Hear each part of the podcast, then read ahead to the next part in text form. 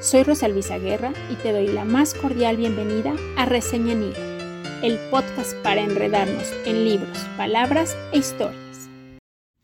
En esta primera temporada del podcast de Reseña en Hilo hablaremos de autoras cuya obra todavía es poco conocida o ha caído en el olvido y conviene volver a visitar.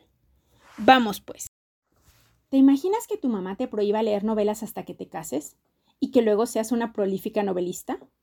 O que a la edad en la que tus amigas tienen nietos, tú estés ayudando a tu país adoptivo que está en guerra?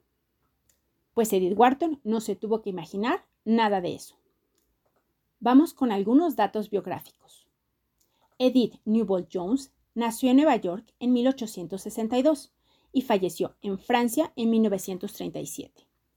Pertenecía a una familia de alta sociedad estadounidense, en parte por la guerra civil de ese país, en parte porque era común la familia se trasladó a Europa y ahí pasó Edith sus primeros años.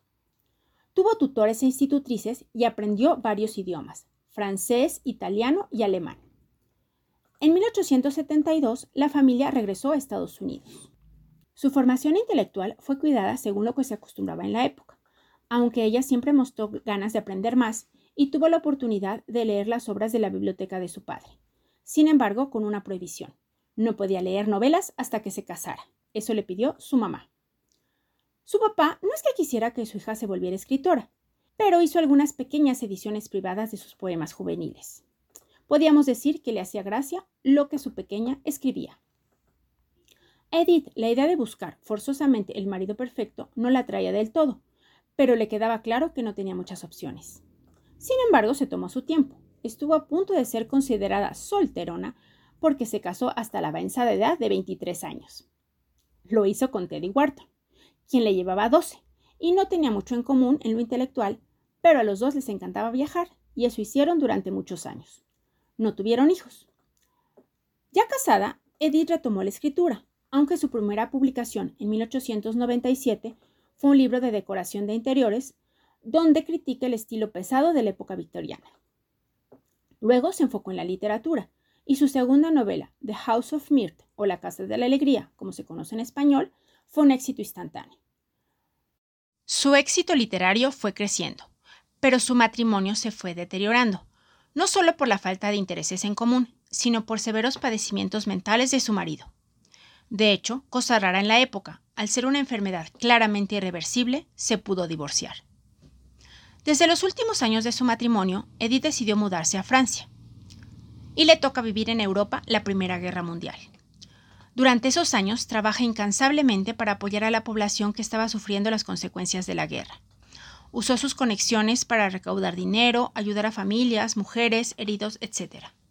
Su libro, Fighting France from Dunkerque to Belfort, es una recopilación de artículos escritos en sus traslados y que eran publicados durante esos años. Además, sus esfuerzos fueron reconocidos por el gobierno de Francia, que le concedió la Cruz de la Legión de Honor.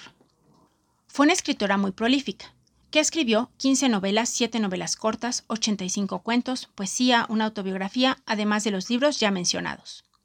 La novela más conocida es La Edad de la Inocencia, por la que se convirtió en la primera mujer en recibir el premio Pulitzer y de la que se han hecho adaptaciones para el cine. Hello, Michelle Pfeiffer, Winona Ryder, Daniel Day-Lewis. La acción se ubica en 1870, la época de la infancia y adolescencia de Edith, y refleja las estrictas costumbres y formas de relacionarse de la clase alta, a las cuales desafía la condesa Ellen Oleneska, quien se ha separado de su marido, un ruso, y regresa a América. Ella se presenta como un espíritu libre ante el que cae rendido Archer, ya comprometido con May, la inocente. Wharton elige narrar como si estuviera siguiendo a Archer, Incluso de conversaciones que tienen lugar entre Olenska y May, solo las sabemos cuando alguna de las dos se las platica Archer.